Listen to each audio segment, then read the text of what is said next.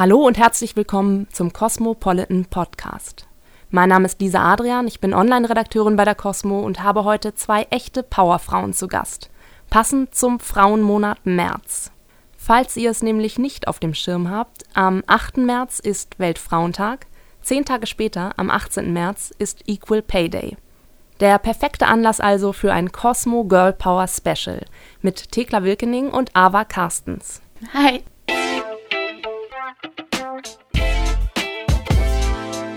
Thekla und Ava, ich freue mich total, dass ihr hier seid. Mögt ihr vielleicht noch mal ein paar Worte zu euch sagen? Ich bin Thekla, ich freue mich auch sehr, dass ich hier bin. Ähm, ich bin 30 Jahre alt, bin Geschäftsführerin bei der Kleiderei. Ich bin Ava, ähm, freue mich auch sehr hier zu sein. Vielen Dank. Ich bin selbstständig seit sieben Jahren, bin CD und sonst schreibe ich als freie Journalistin für verschiedene Blogs und Magazine. Thekla und Ava sind übrigens Mitbegründerinnen des Hamburger Frauennetzwerks Innen, das sich unter anderem bei regelmäßigen Stammtischen über Gesellschafts-, Gender- und Gleichstellungsthemen austauscht und sich gegenseitig unterstützt. Jetzt so kurz vor dem Weltfrauentag und dem Equal Pay Day habe ich mich gefragt, wo stehen wir heute eigentlich in Sachen Emanzipation und Feminismus? Und genau darüber möchte ich mit Thekla und Ava diskutieren. Wenn Frauen sagen, dass sie beruflich nach ganz oben wollen, dann gelten sie oft als überehrgeizig, schlechte Mutter oder Karrierebiest, Männer schlicht als ambitioniert. Wie können wir denn am besten mit solchen Stempeln umgehen? Also Stempel lassen sich, glaube ich, nicht vermeiden, egal in was. Also wir haben alle unsere Schubladen, wir haben alle unsere Vorteile. Zum einen manche Sachen einfach anzunehmen und also wir haben, glaube ich, wahrscheinlich, jetzt, wenn ich von uns dreien ausgehe, ähm, alle Erfahrungen gemacht in dem Bereich, um zu merken, äh, wie sich das anfühlt. Wenn du sagst, was kann man dagegen tun, ist zum einen, in welchem Kontext stehst du gerade zu der Person? Das heißt, kannst du jemand zum Beispiel darauf hinweisen, ohne dass es so diesen Lehrereffekt hat, so, was hast du da gerade gesagt, willst du mir jetzt so und so? Und, weil ich finde, das ist auch schwierig. Es ist ganz schwierig, äh, weil Kommunikation einfach ein großes und schwieriges Thema ist. Welches Wort darfst du benutzen und mhm. welches nicht? Ist es zum Beispiel, wenn du sagst, Busfahrer oder musst du immer Busfahrerin auch sagen? Also geht es so weit oder, oder ich weiß, das, das spaltet total die Geister, auch bei uns im Kollektiv. Es gibt welche, die, also welche, es gibt halt eben Frauen, die ähm, sich genau in dem Punkt schon von vornherein angegriffen fühlen und dann gibt es andere, die es nicht tun. Und ich glaube, das ist halt eine, geht es wahrscheinlich genauso auch andersrum. Es gibt ja auch die Gender-Debatte andersrum. Klar, in puncto, wer was wie verdient, ist es faktisch ja einfach so, dass Frauen definitiv in derselben Position weniger verdienen. Und ich finde, das sollte sich ändern. Da geht es halt eher total unabhängig vom Geschlecht darum, mit welcher Qualität leistest du deine Arbeit. Ähm, was ich finde, was gesellschaftlich sich einfach ändern muss, ist dieses Bild, dass Frauen nicht für sich selber sorgen. Also ich hoffe immer, dass es traditionell so ist, dass Männer mehr bekommen, weil man ihnen unterstellt hat, sie sorgen für die Familie, sie sorgen für die Frau und sie brauchen den Kopf frei um ihren Job zu machen. Deswegen bekamen sie mal mehr Geld, weil sie das Eigentum angeschafft haben, weil sie irgendwie für die Sicherheit der Familie gesorgt haben. Aber das ist heute ja einfach gar nicht mehr so. Frauen stellen sich darauf ein, ähm, selbstständig den Unterhalt für ihre Kinder zu verdienen und für sich zu Hause zu sorgen. Und ich glaube, das ist so ein Denkfehler, der heute einfach noch existiert. Auch dieses Wort karrieregeil. Vielleicht die Frau auch einfach sicherheitsgeil und hat einfach Bock zu wissen, ich kann meine Kinder später auch auf die Uni schicken und für die sorgen und nicht, ich kaufe mir davon Handtaschen oder so. Und ich glaube, das muss sich in der Denkweise ändern, weil wenn einem das klar ist, dann gibt es gar keine Rechtfertigung mehr dafür, dass jemand mehr Gehalt bekommt als ein anderer. Und tatsächlich ist es ja so, laut Statistischem Bundesamt verdienen Männer im Schnitt pro Stunde 21 Prozent mehr als Frauen. Das heißt, da ist definitiv noch Nachholbedarf und da muss was getan werden. Glaubt ihr denn, steht Sexismus in Zusammenhang mit dem Gender Pay Gap, so nach dem Motto, wer mehr verdient, ist in jeder Lebenslage mächtiger? Ist eine sehr schwierige Frage. Ich finde, im Moment denkt man leider immer direkt an die Medien. Dann denke ich immer an Männer, die wirklich viel zu viel verdienen, teilweise gar nicht wegen ihren Leistungen, sondern weil sie irgendwie die richtigen Leute zur richtigen Zeit irgendwo getroffen haben. Also ich glaube, da verschiebt sich viel. Das hat oft gar nichts mit dem Waren, mit der Bezahlung zu tun. Aber klar, ich glaube schon, das macht ähm, so Machtgefälle natürlich irgendwie so eine Art Chef und Bedienstete bedingen kann auf gar keinen Fall jemals irgendwie eine Erklärung, Rechtfertigung oder sonst was sein sollte, darf. Ich glaube, immer da, wo was anfängt, unfair zu sein, da sieht man halt auch Unfairness. Also ich glaube nicht, dass jemand, der wirklich eine knallharte Ausbildung hinter sich hat und deswegen irgendwann knallhart Geld verdient, so ein Machtgefälle irgendwie sehen würde. Aber klar, wenn es irgendwie schon unfair anfängt und es hat so eine Rangordnung, dann ist, sät es natürlich den Boden dafür, weiter sich selber über andere Leute zu stellen. Aber ich weiß nicht, ob es damit zusammenhängt, dass wenn man sagt, also es geht ja eigentlich eher um eine Art von Gleichberechtigung, wenn man sich wünscht, dass alle in bestimmten Positionen, egal ob männlich oder weiblich, ähm, dasselbe verdienen, dann ist wahrscheinlich auch das Machtgefüge, was jedenfalls das Geld anbelangt, auf einer Ebene. Die Frage ist ja, was jeder Einzelne tun kann, um dieses Machtgefüge auszugleichen. Und ich glaube, da setzt ja auch generell der Feminismus an. Aktuell habe ich so ein bisschen den Eindruck, man geht shoppen, kauft sich ein T-Shirt, auf dem steht Feminist as fuck, Women equal future oder We should all be feminists und ist eben schon feministisch.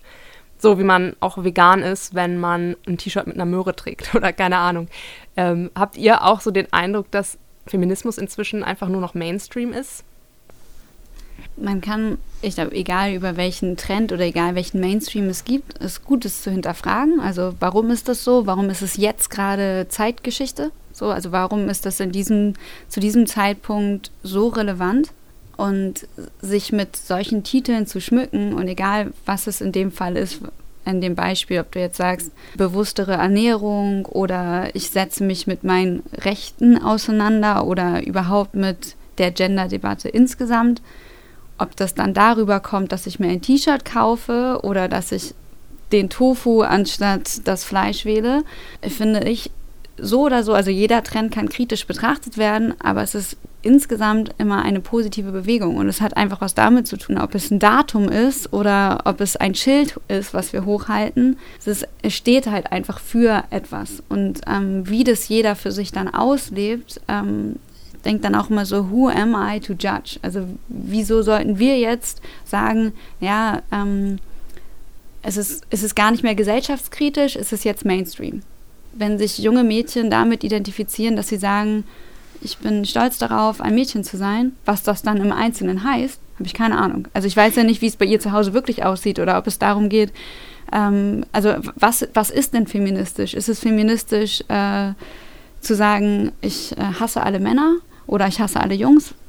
Aus meiner Sicht nein, überhaupt nicht. Also ich glaube, wir sind alle mit den Spice Girls groß geworden und haben alle einfach Girl Power in unsere Mathe-Kästchenhefte reingekritzelt bis zum geht nicht mehr. Und das hat uns auch einfach nur gestärkt, obwohl, glaube ich, weder die fünf Frauen, die da unsere Vorbilder waren, bis heute durchgängig Feminismus und Girl Power betrieben haben. Aber es war einfach eine Einstellung und ich finde, alles, was erstmal laut ist und in die Welt geschrien wird, ermutigt Leute dazu, darüber nachzudenken inspiriert sie vielleicht und wie sie es dann umsetzen, ist halt ihres. Dann ist mir das trotzdem lieber, auch wenn sie sich gar nicht darum kümmern, was in der Welt passiert.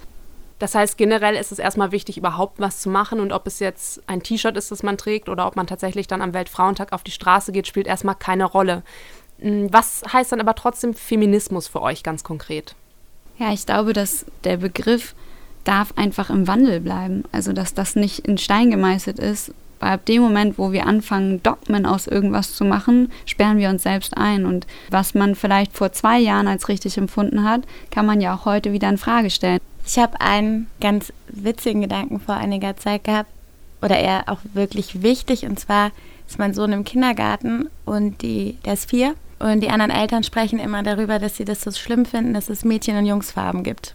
Und ich finde das natürlich irgendwie auch nicht so richtig cool, aber wenn man dann so erwachsen wird und mit seinen Freundinnen spricht und mit seinem Freund und seinem Partner, dann merkt man, über Männer und Frauen sind einfach unterschiedlich. Und es ist auch okay, dass Vierjährige das auch schon merken. Es gibt einfach Dinge, die sind unterschiedlich und ich glaube, man lebt auch fast besser im Miteinander, wenn man das akzeptiert. Das habe ich dann zu den Eltern gesagt. Ich, das ist doch nicht schlimm, dass die Kinder versuchen, Unterschiede festzustellen. Das ist an sich einfach in Ordnung. Sie müssen es natürlich jetzt nicht in Farben gliedern oder sagen, ich darf deswegen kein Rosa tragen. Das sollte man ihnen halt erklären, dass das nicht richtig ist. Also, dass man nur, weil man Mann ist oder Frau ist, es so machen sollte. Das ist falsch. Und für mich ist Feminismus zu erkennen, dass es Unterschiede gibt, die aber nicht den anderen aufzudrücken. Also da sind wir wieder beim Stempel. Also es muss da nicht der Stempel sein, aber man sollte akzeptieren, dass man unterschiedlich ist. Und das ist aber, wie gesagt, wenn wir zum Beispiel zum Payment zurückkommen, da ist es wichtig, dass alle gleich bezahlt werden, weil jeder Erwachsene will für sich und seine Kinder sorgen können. Und da gibt es keinen Grund, warum einer mehr verdient als der andere. Aber grundsätzlich finde ich, dürfen Frauen Frauen sein und Männer Männer sein. Und das muss man auch gegenseitig sich zugestehen. Das heißt, Stempel bzw. Klischees sind auch gar nicht unbedingt was Schlechtes? Ich finde es halt irgendwie schön, wenn es Klischees auch geben darf und dass wir, wir können auch damit kokettieren, wir können auch das einsetzen, für uns damit spielen und sagen, wann möchte ich denn auch gerade einem Klischee entsprechen. Und ich glaube, das ist für mich persönlich ein Punkt von Macht, zu entscheiden. Und das hat einfach jeder. Und da finde ich, also jeder in dem Sinne, in vielleicht einer privilegierten Situation, sich das selber rauszunehmen und zu sagen, es ist total okay, dem Klischee jetzt heute Abend zu entsprechen, aber morgen muss ich das gar nicht mehr machen. Ich habe einfach so viele Varianten. Ich glaube, das ist auch ein, das ist ein ganz, ganz wichtiger Punkt und ganz spannend, was du da ansprichst. Und ich glaube, dahin geht es auch immer mehr, dass ich mich, ob nun bewusst oder unbewusst, morgens nicht frage, welche Frau möchte ich denn heute sein, sondern welche Person, welcher Mensch möchte ich heute ja. sein. Also deswegen, das ist auch so eine Frage, die ich noch habe, ob es ähm, in dieser Feminismusdebatte wirklich noch darum geht, wie die Zukunft weiblicher wird oder ob es mehr dahin geht, wie die Zukunft eher genderless wird. Ich finde, es gibt einfach Unterschiede in den Charakteren der, der Geschlechter, aber vielleicht irgendwie, ja, genderless im Sinne von weniger dann. Also nicht ohne, aber weniger. Also ich finde es völlig okay, wirklich zu sagen, es Männer sind Männer und Frauen sind Frauen, aber dazwischen gibt es halt ganz viele Nuancen und wie du eben genau meintest, welche Person will ich morgens sein. Ich weiß ja, ich bin eine Frau aber ich kann heute auch mal so sein oder so oder so und das ist dann unabhängig davon. Ich glaube auch, dass es nicht dahin gehen sollte, dass die Zukunft weiblich ist, weil was heißt denn das? Also dann verlieren wir ja auch unseren männlichen Part und jeder Mensch, egal ob männlich oder weiblich, trägt ja beides in sich, so oder so. Und es eher zu integrieren, zu sagen, wir sind halt also eine Gesellschaft, eine Gemeinschaft und dann zu gucken, welche Rolle will ich wann, wie, wo was übernehmen und da kann ich auch. Also weil in einem bestimmten Rahmen und da genau das, wir urteilen aus unserer Blase heraus. Anders geht es ja auch gar nicht so, weil wir sind ja nun mal wir. Ähm, und auch das in Ordnung zu finden, wenn andere gar nicht das Bedürfnis haben, für ein bestimmtes Recht kämpfen zu wollen. Auch wenn es vielleicht schwer ist, aber es hat auch, finde ich, was mit Akzeptanz und Größe zu tun, zu sagen, vielleicht ist es für jemand anderen gar nicht relevant. So, und ähm, was, denke ich, wichtig ist, was wir jetzt auch ein paar Mal gesagt haben, dass es eher um eine Art von Gleichberechtigung gibt in Form von, in welcher Position kommt wer rein und das nicht danach zu entscheiden, ob du eben männlich oder weiblich bist, sondern nach deiner Qualität. Auf den Punkt gebracht geht es also in der Feminismusdebatte gar nicht unbedingt darum, wie die Zukunft weiblicher wird oder ja, wie wir unsere Weiblichkeit mehr leben können, sondern eigentlich geht es ja darum, die Geschlechter auf ein Level zu heben und gleichberechtigt nebeneinander stehen zu haben. Was sind denn jetzt abschließend eure Innenherzensbotschaften, die ihr gerne eben an alle Geschlechter da draußen, nicht nur an Männer oder Frauen, sondern wirklich an alle richten möchtet? Unsere Innenherzensbotschaften sind ähm, Liebe und Support miteinander und füreinander ähm, in Beziehungen, egal ob jetzt in privaten oder geschäftlichen Beziehungen. Eine Offenheit von Menschen miteinander und äh, Dankbarkeit für einmal da, wo wir jetzt schon stehen, einfach miteinander und ähm, auch Dankbarkeit in der Zukunft. Apropos Dankbarkeit, äh, vielen Dank, dass wir hier sein können und dass wir bei einem so großen Magazin wie der Cosmopolitan die Möglichkeit haben, über das Thema Feminismus zu sprechen, über uns als Frau sein und auch als Mensch sein. Vielen Dank. Ja, vielen Dank an euch beide, Ava und Thekla. Ich habe mich riesig gefreut, dass ihr hier wart und das Gespräch hat total viel Spaß gemacht. Ich habe viel für mich mitgenommen. Ich werde jetzt definitiv mein Feminist as Fuck T-Shirt mit Stolz tragen, aber das ein oder andere Klischee vielleicht auch in Frage stellen. Ich hoffe, euch da draußen hat die Folge genauso gefallen. Wenn ja, dann abonniert unseren Cosmopolitan Podcast auf jeden Fall auf SoundCloud, iTunes und Spotify. Und wenn ihr uns dann obendrauf noch was Gutes tun wollt, dann hinterlasst uns gerne eine 5-Sterne-Bewertung. Wir freuen uns schon jetzt auf die nächste Folge mit euch und eurem Cosmo Podcast.